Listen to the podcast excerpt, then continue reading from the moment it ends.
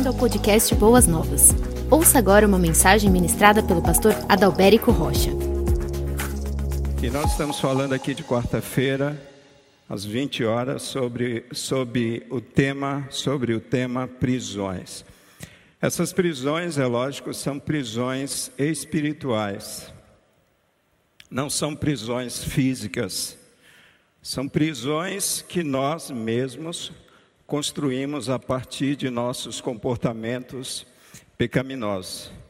E muitas vezes a gente acusa pessoas, muitas vezes a gente acusa os demônios, mas muitas dessas prisões somos nós mesmos que construímos.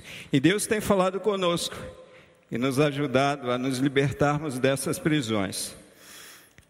E hoje eu quero falar sobre um tipo de prisão.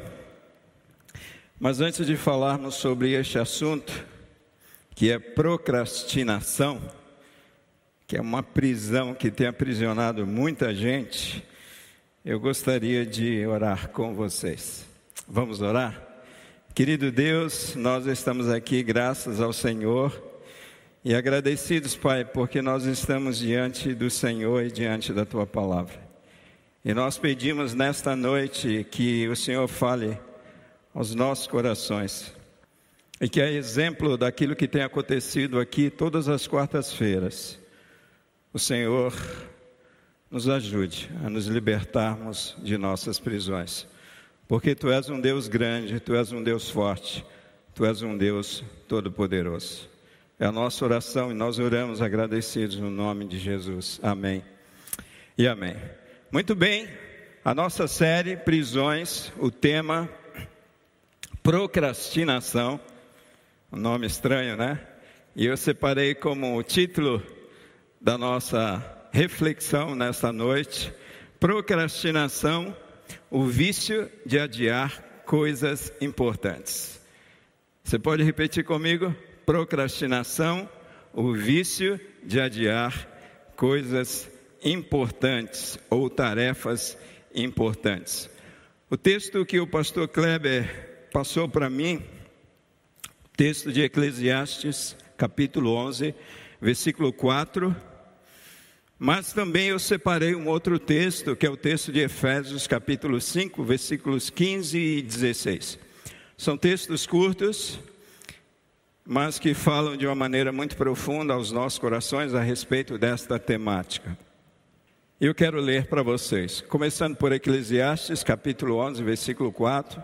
Na tradução livre, diz assim: Se você esperar pelas condições perfeitas, jamais fará nada.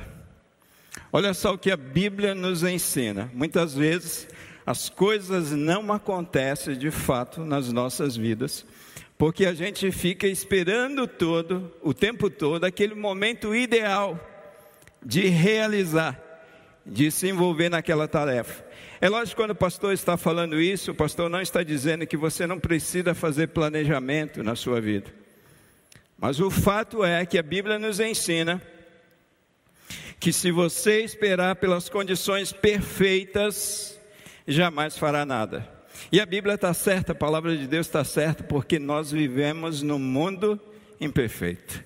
Então, certamente a gente vai ter grandes dificuldades de encontrar condições perfeitas. Outro texto, Efésios capítulo 5, versículo 15 e versículo 16, que diz assim: Tenham cuidado com a maneira como vocês vivem, que não seja como insensatos, mas como sábios, aproveitando ao máximo cada oportunidade, porque os dias são maus. O apóstolo Paulo, escrevendo aos Efésios, no capítulo 5, versículo, versículo 15 e 16, ele nos faz uma alerta: tenham cuidado. Será, amados, que a gente tem vivido a nossa vida com cuidado? Será que muitos de nós não estamos enfrentando grandes dificuldades de realização, de, de ser, sermos pessoas prósperas, pessoas abençoadas? Será senão pelo fato de estarmos vivendo a nossa vida de maneira insensata E a Bíblia nos ensina que nós devemos viver com sabedoria, porque a insensatez não deve fazer parte da vida do salvo, da vida do homem que teme a Deus e anda nos seus caminhos. E o apóstolo Paulo, esse texto é muito rico mesmo, ele diz assim: aproveitando ao máximo cada oportunidade. Quantas vezes a gente diz assim, eu faço isso amanhã e aquela oportunidade vai embora e nada acontece de fato na nossa vida. O apóstolo Paulo diz: e vocês devem viver desta maneira, porque os dias em que nós estamos vivendo são dias maus. Quero que vocês guardem esses dois textos, fácil de gravar na mente de vocês. E nós vamos ao tema proposto, que é procrastinação. Em nossa palavra desta noite, amados, nós iremos falar sobre esse tema, procrastinação.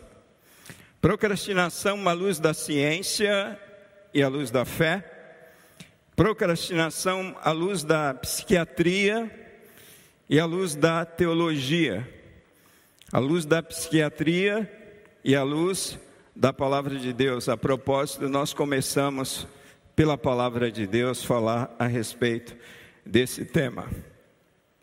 Esse é um tema muito discutido na psiquiatria. Se você fizer pesquisas, você vai ver que são estes os tipos de profissionais, cientistas do comportamento humano que estão trabalhando sempre com esse tema. Eu não sou psicólogo, eu não sou psiquiatra, eu não sou psicanalista. A minha formação, muitos irmãos já sabem, eu sou pastor de formação, estudei na Faculdade Teológica Batista de São Paulo. A minha concentração ali na minha formação teológica foi pregação expositiva, mas eu me interessei muito por aconselhamento pastoral. E na ocasião, depois que eu terminei o bacharel, eu acabei fazendo ali especialização em aconselhamento pastoral com técnicas em psicoterapias. Então, todos esses assuntos que falam a respeito do comportamento humano, é, de dificuldades que nós temos na nossa alma e doenças na alma, eu tenho um interesse muito grande. Quando o pastor Kleber me perguntou a respeito do tema, eu falei, eu mantenho esse tema, porque é um tema que eu gosto, são assuntos que eu gosto. E não somente isso, amados, eu creio que esse é um tema que diz respeito à vida de muitos de vocês que estão aqui neste auditório e muitos de vocês que estão nos acompanhando nesta noite pela internet. Eu conheci um homem em uma determinada ocasião, e aquele homem morava numa casa térrea. E aquele homem ele não fazia manutenção daquela casa. Diariamente havia areia, sabe areia de cupim, quando o cupim vai comendo as madeiras do telhado e vai caindo aquele pozinho no chão, você já achou na sua casa? Na minha casa eu já achei. E aí o que, que a gente faz? A gente vai atrás do cupim, né? A gente contrata um profissional e dedetiza a casa, enfim. Mas aquele homem, diante daquela experiência que ele tinha diariamente, ele não fazia absolutamente nada. Até que um belo dia, um belo dia, aquele telhado, o telhado da casa daquele homem, ó, desmoronou, foi para o chão. E sorte daquele homem que ele estava no trabalho, ele não estava na casa dele né? senão aquele telhado teria caído bem na cabeça dele. Isso é o que eu chamo, essa experiência, que é uma história real, amados, é uma experiência verídica. Isto é o que eu chamo de procrastinação ao máximo. A pessoa foi vendo o problema, um problema a ser resolvido, uma tarefa a ser realizada, e ela foi procrastinando, ela foi adiando, né? O amanhã eu faço. Os nossos irmãos, eu acho que tem algumas imagens aí, né? Talvez isso faça parte da sua vida. Amanhã eu faço, amanhã eu faço, mas nunca faz. A tal ponto que o telhado daquela casa desabou. É a procrastinação ao máximo. Isso eu chamaria de um tremendo procrastinador, um cara como esse. Você não é assim, na é verdade? Eu creio que não. Mas, pastor, esse nome é um nome tão difícil, né? Um palavrão, né? Procrastinação. É um tremendo um palavrão. Mas o que significa isso? E aqui eu resumo, amados: procrastinação é o vício de adiar tarefas importantes que nós temos. É tudo aquilo que é importante, a pessoa está sempre deixando para fazer depois. Sabe, amanhã eu faço, o mês que vem eu faço, outra hora eu faço. Isso é procrastinar. E segundo o psiquiatra Marcos Abud, ele diz que procrastinação é adiar algo importante sem um bom motivo para fazer algo não importante, mesmo sabendo das consequências negativas que isso vai te trazer a longo prazo. Eu vou repetir para você gravar. Esse psiquiatra, ele diz que procrastinação é adiar algo importante sem um bom motivo para fazer algo não importante, mesmo sabendo das consequências negativas que isso vai te trazer a longo prazo. Será que um telhado cair não é uma consequência bem negativa? Será que não seria mais sábio aquele homem ter separado um tempo e arrumado aquele telhado? E ele ainda diz que essa procrastinação, esse vício de ficar adiando, deixando para depois, é uma decisão intencional, ainda que essa decisão passe muito rápido pela nossa mente, pelo nosso coração, a tal ponto de nós nem percebermos que passou essa decisão na nossa mente e no nosso coração. Nós temos uma imagem aí, deixa eu ver se os os meninos vão colocar a imagem que tem próximo ano, amanhã, semana que vem, no futuro, não é? Então, muitas vezes a gente está assim, amados. Olha, eu faço semana que vem, eu faço no próximo ano, eu faço amanhã, eu faço mais tarde, eu faço no futuro, eu faço depois, eu faço outro dia. E a palavra de ordem é a que está no meio aí, em vermelho. É agora. Este é o tempo. Lembrando do que? De Eclesiastes, o sábio Salomão, que diz que a gente não deve buscar condições perfeitas e favoráveis para executar as nossas tarefas. Queridos irmãos, eu fiquei surpreso porque pesquisas apontam, segundo pesquisas realizadas sobre esta temática, procrastinação, diz o seguinte: 20% dos adultos são procrastinadores.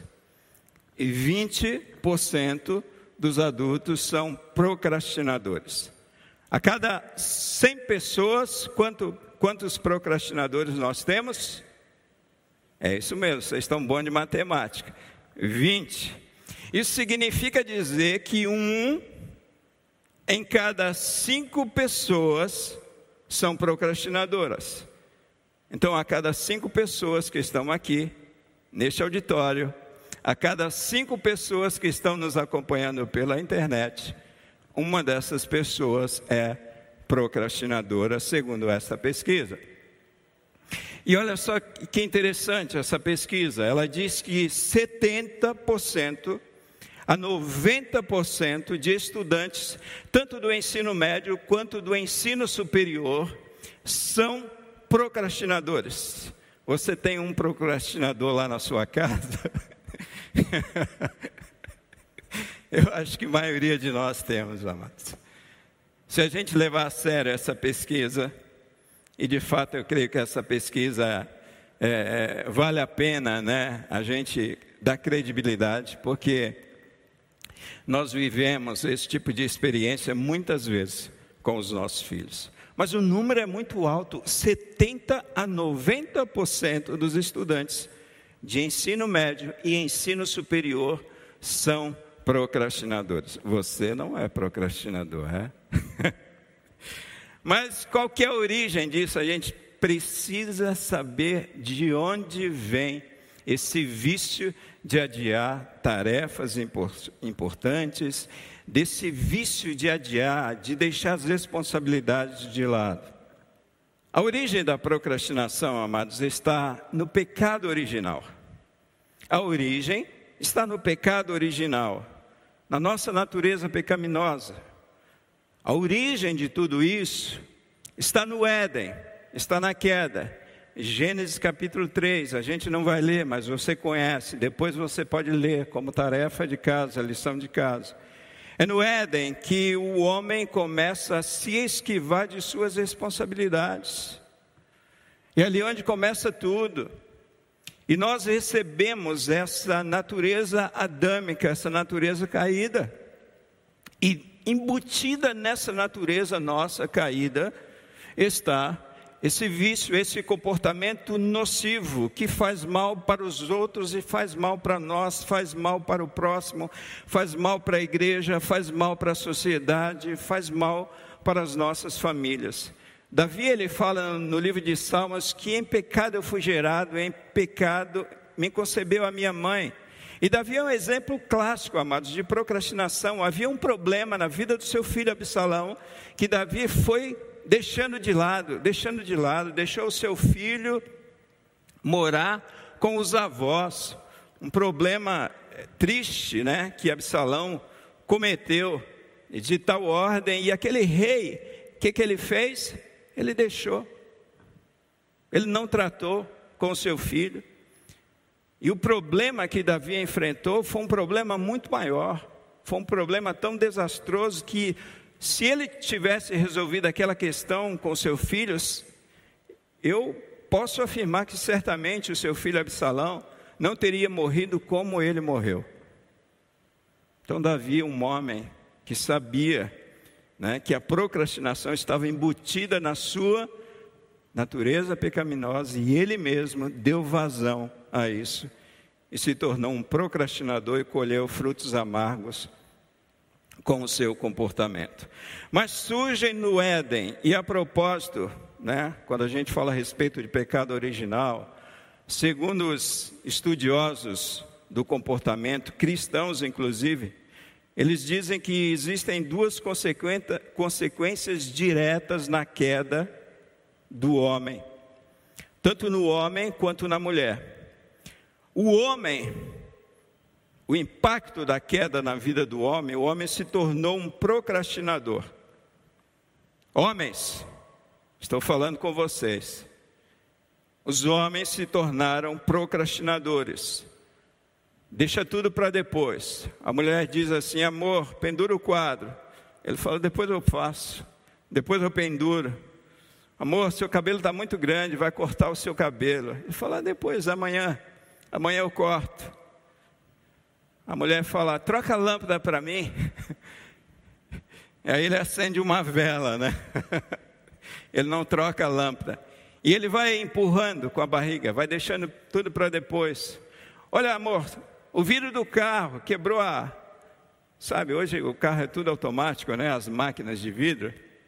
Mas antigamente tinha aquelas máquinas de vidro manual, manuais. Ainda hoje tem alguns carros assim. E quantas vezes eu vi no, no carro de homens uma chave de fenda enficada naquele vidro? Você já viu isso? Tem alguns irmãos aqui que já viram. Né? O camarada, em vez de fazer, levar uma pessoa especializada para consertar, ou ele mesmo consertar, então ele vai lá pôr uma chave de fenda e vai deixando a coisa acontecer. A mulher diz: Amor, a imagem da TV está difícil aqui, dá um jeito nessa antena. Eu sei que hoje vocês todos têm TV a cabo, mas eu sou da época daquela antena comum, espinha de peixe, que você tinha que subir no telhado e virar aquela antena. E aí o homem não fazia isso, daqui a pouco o homem pegava uma buchinha de palhinha de bombril e punha lá na antena e achava que resolvia o negócio. Queridos, com a queda, os homens se tornaram procrastinadores. O hábito de deixar as suas tarefas, tudo para depois, depois eu faço, depois eu dou um jeito, depois eu conserto. E qual o impacto da, da queda, o impacto grande da queda na vida das mulheres? As mulheres se tornaram controladoras. Os homens se tornaram procrastinadores e as mulheres se tornaram controladoras. Amor, onde você vai? Que hora você volta? Está na hora de parar de trabalhar. Você vai para mim no mercado, passa no açougue, passa na minha mãe. Quem está te mandando mensagem? O que ele quer? Responde a mensagem. Não é? Os homens procrastinadores e as mulheres controla, controladoras. Mas essa questão de mulher controladora, mas isso é assunto para um, um novo tempo. A nossa temática aqui é procrastinação. Então, geralmente, amados, nós procrastinamos numa atividade difícil ou desagradável. Esse é o fato. Estudar física. Você gosta de estudar física, química, inglês? Nós, pastores, hebraico, grego. que horror! E a gente vai deixando tudo isso para depois, vai colocando outras tarefas na frente. Não, é melhor estudar história, é melhor estudar geografia. Física, química agora, não, não, não vai. Realizar um exame médico complexo, por exemplo, colonoscopia. Nossa, horrível o preparo desse exame. Aí a gente vai o quê? Deixando para frente. Deixando para fazer depois. Geralmente nós procrastinamos numa atividade difícil ou desagradável. Tratamento odontológico, fazer um canal, fazer um implante, fazer um enxerto ósseo, fazer uma cirurgia ortognática. Deus me livre, pastor, que é isso? Outro dia eu faço, outro, ano que vem eu faço, ano que vem eu faço. Discutir a relação, não, não. E aí a gente vai deixando tudo para depois, tudo para depois. É um comportamento nocivo, amados, na vida de um filho. Como foi o caso de Davi, do rei Davi, que não corrigiu um comportamento na vida do seu filho Absalão, e aquele homem perdeu seu filho de uma maneira trágica. A gente vai deixando tudo aquilo que, que é difícil, tudo aquilo que é desagradável para nós, para depois para depois falar com o chefe sobre o seu pedido de demissão. Você recebeu uma baita de uma proposta na outra empresa, mas aquele chefe é linha dura, sabe? Ele tem os seus círculos de relacionamentos e ele pode te prejudicar naquela outra empresa. E aí você vai deixando, você vai deixando, você vai deixando. Quais são as fases da procrastinação na nossa vida? O pastor Rick Warren, vocês conhecem, em seu livro Enfrentando a Procrastinação, ele elenca oito fases da procrastinação. Segundo Warren, a maioria de nós já experimentamos essas oito fases da procrastinação. Primeira fase, desta vez começarei mais cedo. Ele chama essa fase de a fase esperançosa. A segunda fase, ele diz assim: Eu preciso começar logo. É a fase de pouca tensão. A terceira fase, eu deveria ter começado mais cedo. É a fase que o Rick chama da culpa insidiosa. A quarta fase, ainda há tempo para fazer isso. A fase de falsa segurança. A quinta fase, o que há de errado comigo? É a fase de início de desespero. A sexta fase, ah, eu não aguento mais isso. É a fase de sofrimento intenso. A sétima fase, faça acontecer. Fase, livre-se disto. E a oitava fase, da próxima vez começarei mais cedo. É a fase que ele chama do círculo vicioso da procrastinação. O problema é que a, é que a procrastinação. Que nome difícil, amados. É difícil, né? Até de pronunciar. O problema é que a procrastinação, ela vicia. Quanto mais nós sucumbimos a ela, mais difícil fica mudar. Você tem percebido isso na sua vida? Quanto mais você procrastina, você procrastina. Quanto mais você deixa os teus afazeres importantes para depois, você deixa para depois. E você vai se tornando um viciado em procrastinação. Deixar as coisas para depois se transforma num modo de vida acarretando para nós e com frequência para as outras pessoas grande sofrimento físico e emocional. Por quê?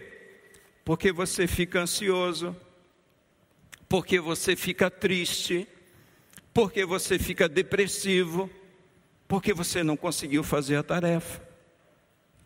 Nós temos aí temos até uma imagem aí. Como que é esse ciclo na nossa vida? Dá uma olhada. O maldito ciclo da procrastinação. Você tem uma tarefa importante num dia às nove horas da manhã. Aí o que, que você faz? Você começa a pensar naquela tarefa difícil, importante que você tem.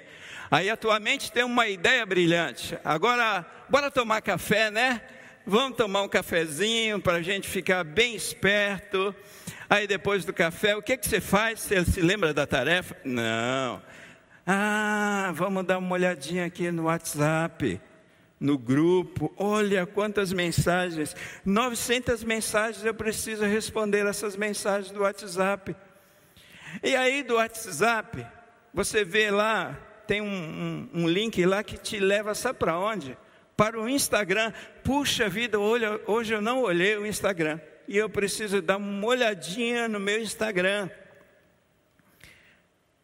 Aí, não bastasse o Instagram, você volta de novo, dá mais uma olhadinha no WhatsApp, depois você dá uma parada, você está na sua empresa, você vai lá no corredor, encontra com os colegas, começa a conversar com aqueles colegas.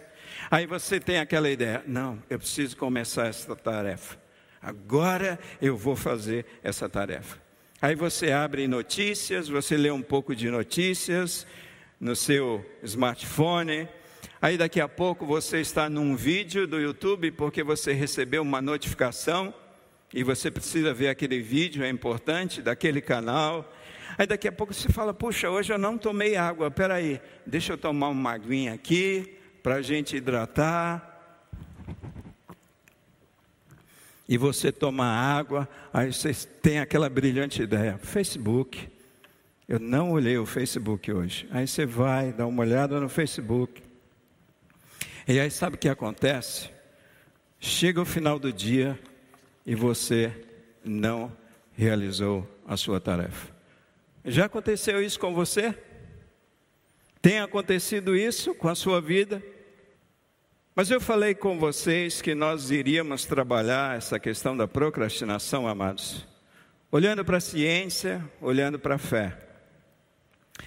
E o psiquiatra Marcos Abud, ele vai nos ensinar como a procrastinação ela se desenvolve aqui no nosso cérebro. Eu já falei para vocês a respeito da nossa natureza pecaminosa, que é fruto do pecado original, que é, sabe, fugir de suas responsabilidades, fugir dos seus compromissos, quem sabe deixar para os outros fazer. Mas o cientista, ele diz como isso acontece aqui no nosso cérebro, na nossa mente. E a primeira coisa que ele fala sobre esse desenvolvimento da procrastinação no nosso cérebro, ele fala que são ativadas crenças procrastinadoras. E quais são essas crenças? Coisas do tipo: ah, ninguém manda em mim, sou eu que mando em mim, então eu faço quando eu quero. Ah, eu preciso ter prazer, essa atividade não vai me dar prazer, então. Se não foi incrível, é horrível. Ou seja, a pessoa tem embutida na mente dela o medo de falhar naquela tarefa, naquela atividade. Outra coisa que ele diz dessas crenças procrastinadoras é a intolerância à incerteza. Você não sabe qual será o teu desempenho naquela tarefa, você não sabe como vai ser, você não sabe quais os resultados, quais os desdobramentos e você não tolera a incerteza. São crenças que vão surgindo na sua mente. Outra crença é a falta de energia e a falta de capacidade. Você fica pensando, puxa, essa tarefa é difícil. Sabe, consertar esse telhado, nossa, aqui vai tomar tanto tempo. Eu não tenho energia para isso, eu não tenho capacidade para isso. Então são crenças procrastinadoras coisas que vão acontecendo aqui na tua mente e, e, e, trabalhando na tua mente sem você mesmo perceber isso. Uma outra coisa que ele, ele fala a respeito do desenvolvimento da procrastinação no nosso cérebro, ele fala sobre, depois dessas crenças procrastinadoras, ele fala da percepção de desconforto muito alto. É quando surge então uma intolerância ao desconforto e uma busca automática de inconsciente, inconsciente de alívio. Diante de tudo aquilo que está passando, essas crenças procrastinadoras, você percebe que, que aquela atividade, aquela tarefa vai trazer muito desconforto para você. Então a tua mente começa a trabalhar em busca de algo que traga alívio. E aí, o próximo passo que a tua mente faz são as desculpas procrastinadoras. Quais são as desculpas procrastinadoras? Ah, o dia está tão bonito, né? Eu vou aproveitar esse dia, né? se bem que hoje não está, né? Está frio, 11 graus. Mas às vezes o dia está ensolarado, está bonito, ah, vou deixar isso para amanhã, hoje eu vou aproveitar o dia. Aí você fala assim: ah, vou fazer quando eu tiver pique, quando eu tiver ânimo, quando eu tiver motivação, eu vou sim fazer essa tarefa. Eu vou fazer, sabe quando? Quando eu me preparar melhor. É isso mesmo, eu não estou preparado para isso. Eu preciso me preparar melhor. Ah, essa tarefa não é tão importante. O que que isso, o que que são todas essas coisas? São aquilo que esse cientista chama de desculpas procrastinadoras. Primeiro vem as crenças, depois vem a percepção do desconforto, depois vem as desculpas e depois das desculpas, esse cientista diz que vem as atividades procrastinadoras. E quais são as atividades procrastinadoras? São as atividades que você cria para não fazer a, tarefa importante que você precisa fazer. Esportes, é tão gostoso fazer esporte, né? Mas muitas vezes jogar bola, jogar videogame, é uma atividade procrastinadora. Para que aquilo traga alívio, para que aquilo traga prazer, para que eu não me envolva numa atividade que traga para mim desconforto. Atividade social. Ah, Acho que eu, eu vou sair com os amigos, né? Depois eu faço isso. Meus amigos, faz tempo que eu não saio com eles, vou tomar um café com eles, vou bater um papo, vou colocar, né? A prosa em dia. Eu preciso disso. Fazer uma tarefa menos importante, né? Você sabe que você precisa entregar aquele trabalho, e aí sabe o que você faz? Você tem aquela ideia. Ah, vou arrumar aquela gaveta ela está muito bagunçada, eu preciso arrumar aquela gaveta. Algo que dê prazer imediato. Algumas pessoas vão o quê? Fumar um cigarro. Né? Você é crente, você não fuma, né? Mas quem não é crente vai fumar um cigarro, vai tomar um drink para aliviar as tensões, para fugir das suas responsabilidades. Outras pessoas procuram sonhar acordado viajar pelo mundo, sonhar com aquela viagem tão desejada, ou quem sabe visitar uma situação prazerosa que você teve, uma experiência lá no seu passado. Tudo isso são atividades procrastinadoras, são atividades que a gente coloca antes da atividade da tarefa principal, para fugir da tarefa principal, para substituir pela tarefa principal. Como isso se forma no nosso cérebro, crenças procrastinadoras, percepção de desconforto muito alto, desculpas procrastinadoras e atividades procrastinadoras. Mas quais as consequências, amados? Porque existem consequências. Quais as consequências de deixar tudo para depois, de outra hora fazer? Existem dois tipos de consequências, uma é a positiva e a outra é a negativa. A consequência positiva é o alívio de ter se livrado da tarefa importante, né?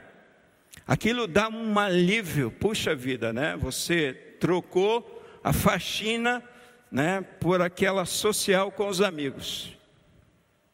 Né, você se livrou da faxina, aquela social foi legal, te trouxe alívio. Essa consequência é ruim porque ela estimula, é como se fosse uma droga na nossa mente e no nosso coração, ou seja, aquilo te trouxe prazer. Então, consequentemente, ela vai ter um poder mais forte do que a tarefa mais importante, do que a tarefa que te traz desconforto, e você estará sempre fugindo daquela tarefa que traz desconforto e buscando essas atividades que produzem prazer em nossas vidas. É por isso que se torna um ciclo vicioso na mente, e é como se fosse de fato uma droga. E sabe o que acontece? a pessoa acaba perpetuando esse ciclo da procrastinação na sua vida. Mas a consequência negativa, e a consequência negativa são os prejuízos materiais. Aquele homem caiu o telhado, teve prejuízo material. São os prejuízos emocionais, sentimento de culpa, porque você não entregou aquela tarefa Sabe, o sentimento de, de baixa autoestima, você se sente incapacitado, a tristeza, a depressão, a vergonha. Olha os prejuízos que nós vamos encontrando, muitas vezes prejuízos físicos.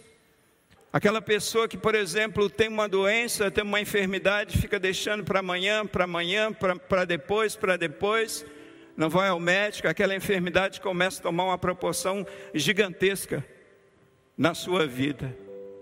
Prejuízos físicos, prejuízos espirituais, prejuízos pessoais, prejuízos profissionais.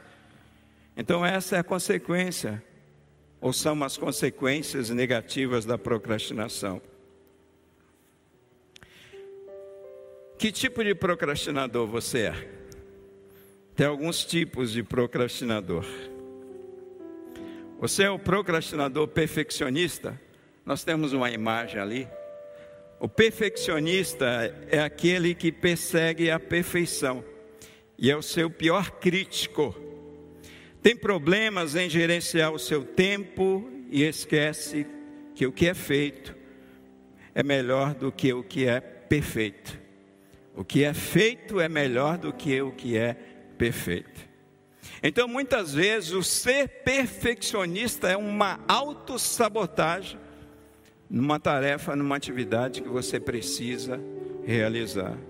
Mas existe o procrastinador que é o medroso, é aquele que evita a obrigação porque teme as consequências negativas de suas ações, como a sensação de tristeza, tédio, cansaço ou ansiedade. Existe o procrastinador que é o otimista. Acho que acha que pode deixar para depois porque vai dar tudo certo. Costuma acreditar que as coisas levam menos tempo do que de fato levariam. Existe aquele que também é o procrastinador impostor. Com medo de parecer uma fraude, procrastina para evitar o risco. Geralmente viveu cercado de pessoas difíceis de serem agradadas. Existe o procrastinador, que é o sufocado, é aquele que tem tanta coisa para fazer que não sabe nem por onde começar, por isso não começa. E tem muita gente assim, cheio de tarefas, cheio de atividades. E você se vê no meio de um turbilhão de coisas importantes a serem realizadas que você, você fica paralisado diante de tudo aquilo. Esse é o sufocado. E existe o outro que é o sortudo, acredita que trabalha melhor sob pressão. Se as coisas dão certo mesmo, continua a ser procrastinador. Agora eu tenho uma pergunta para você, para a gente encerrar a nossa palavra da noite. Você procrastina, não minta. Procrastina ou não procrastina? Como resolver o maldito vício da procrastinação, amados? No seu livro Enfrentando a Procrastinação, o Rick Warren, ele nos dá aqui algumas dicas importantes. Ele diz assim: a Bíblia apresenta a seguinte visão sobre a procrastinação. Aquele texto que eu li no começo, Eclesiastes capítulo 11, versículo 4. Se você esperar pelas condições perfeitas, jamais fará nada. Então, sabe aquele telhado que você tem para consertar? você precisa consertar amanhã mesmo, com garoa, com frio. Se você esperar pelas condições perfeitas, jamais fará nada. Qual a solução? E ele nos dá aqui algumas sugestões. Pare de apresentar desculpas. Irmãos, a gente precisa parar de apresentar desculpas para tudo. Já viu que a gente tem desculpa para tudo? Ah, não vou começar um negócio por causa da economia, não vou começar isso porque eu não tenho tempo, eu não vou fazer isso, e a gente vai apresentando desculpa para tudo. Eu não vou me envolver na obra de Deus porque eu preciso me aperfeiçoar mais. E a gente vê Jesus ali encontrando um endemoniado gadareno, salvando aquele homem, transformando aquilo, a vida daquele homem, libertando aquele homem. Jesus pega aquele homem e diz assim: Vai, anuncia aos teus tudo aquilo que Deus fez por você. A gente vai inventando desculpa para tudo, amados. É por essa razão que a gente deixa de fazer o que precisa ser feito hoje. Ele diz assim: tome consciência de que o perfeccionismo paralisa a performance. O perfeccionismo paralisa a performance. Eu tenho essa característica de querer fazer tudo certinho, tudo perfeito. E eu vejo o quanto isso traz prejuízo para as minhas tarefas, no meu dia a dia na minha vida como um todo, e eu preciso trabalhar essas questões do perfeccionismo. Enfrente seus temores. Nós falamos aqui sobre medo já, quantas vezes falamos sobre medo? Um dia desses ouvimos a respeito desse tema do medo, e nós precisamos ser cheios. A palavra de Deus diz que no amor, o amor lança fora o medo, amados. Nós precisamos ter coragem para enfrentar as nossas tarefas. Concentre o foco sobre o ganho e não sobre a dor. Por que é que a gente procrastina? Porque a gente fica pensando assim: isso vai ser custoso, isso vai ser dolorido, isso vai ser trabalhoso. Você precisa concentrar no ganho. O que essa atividade, essa tarefa vai produzir de benéfico para a minha vida, para a minha família, para a vida dos meus filhos, para os meus colegas de trabalho, para a sociedade, para a minha equipe pastoral, para a igreja. A gente precisa concentrar o foco sobre o ganho e não sobre a dor. Em outras palavras, sempre que tiver algo importante para fazer, não espere, faça-o. O que você vem adiando, mesmo sabendo que precisa ser feito e não pode mais ser postergado? Algo no trabalho? Algo lá dentro da sua casa, no seu lar? algo na sua família, algo na vida dos seus filhos, algo dentro do seu relacionamento conjugal, algo na igreja, algo no seu ministério. O que você precisa fazer que você não pode deixar para depois? Você precisa fazer agora. É hora de nós, amados, entrarmos em ação. E se nós continuamos com dificuldades, sabe, com desculpas procrastinadoras, com atividades procrastinadoras, com pensamentos procrastinadores, nós precisamos chegar na presença de Deus e dizer: Deus, ajuda-me a fazer aquilo que precisa ser feito ajuda-me a fazê-lo. Agora, hoje, neste exato momento. Quem sabe, amados, agora são nove horas e dez minutos. Quem sabe existe alguma tarefa importante, alguma atividade importante que você precisava fazer hoje e que você não fez, você está deixando para amanhã. E isso pode trazer sérios prejuízos para a sua vida no seu trabalho, para a sua vida profissional, para a sua vida relacional, para a vida dos seus filhos. Então hoje, hoje é o dia. A Bíblia nos oferece, assim eu termino, duas observações adicionais úteis quando nós estamos determinados a vencer o hábito destrutivo da procrastinação.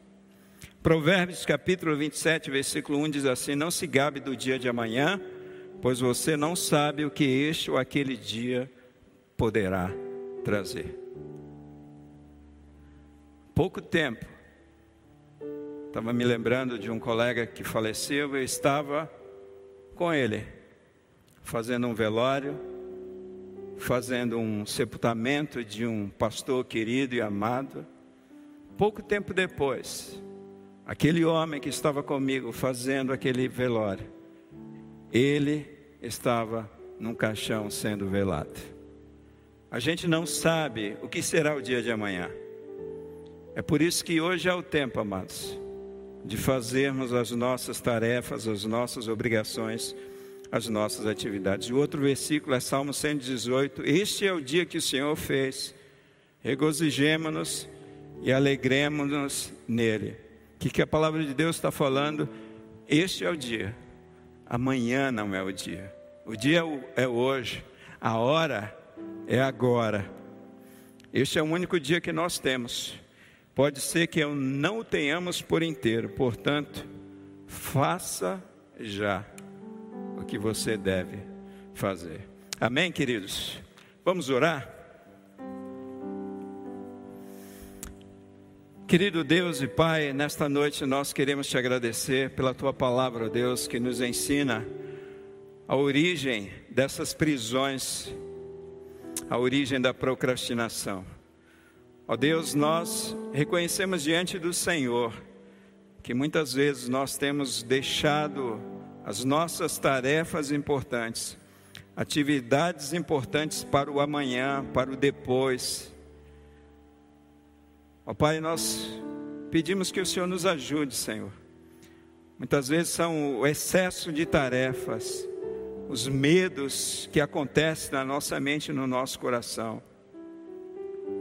O medo de falhar, o medo de não ser útil. Ó Deus nos ajuda, porque esse vício de procrastinar tem trazido grandes prejuízos e muitas vezes nós nos vemos neste ciclo interminável, Deus. E tudo isso tem minado a nossa alma, as nossas emoções, tudo isso tem produzido prejuízos na nossa vida pessoal, na nossa vida profissional, na nossa vida material, na nossa vida física, na nossa vida espiritual também. Ó Pai, nós nos colocamos diante do Senhor nessa noite e te pedimos, Senhor, nos ajude a nos livrarmos do vício da procrastinação no vício de adiar as tarefas importantes da nossa vida. Nos ajude, ó Deus. Visita o teu povo, visita aqueles, Pai, quem sabe nesse tempo estão aprisionados na procrastinação e que eles sejam libertos e que eles vivam a alegria de realizar suas tarefas e serem livres de fato dessa cadeia, ó Pai, que precisa ser quebrada na sua vida. Nós te agradecemos, Pai, porque a tua graça está sobre nós. A tua palavra diz que sobre nós foi derramado graça sobre graça. E no poder da graça do Senhor nós podemos ser livres. Nós oramos assim, agradecidos e pedindo a libertação do Senhor sobre a tua igreja, sobre todo o teu povo. E oramos assim no nome de Jesus. Amém. E amém. Você ouviu o podcast Boas Novas? Não se esqueça de seguir nosso canal para ouvir mais mensagens que edificarão a sua vida.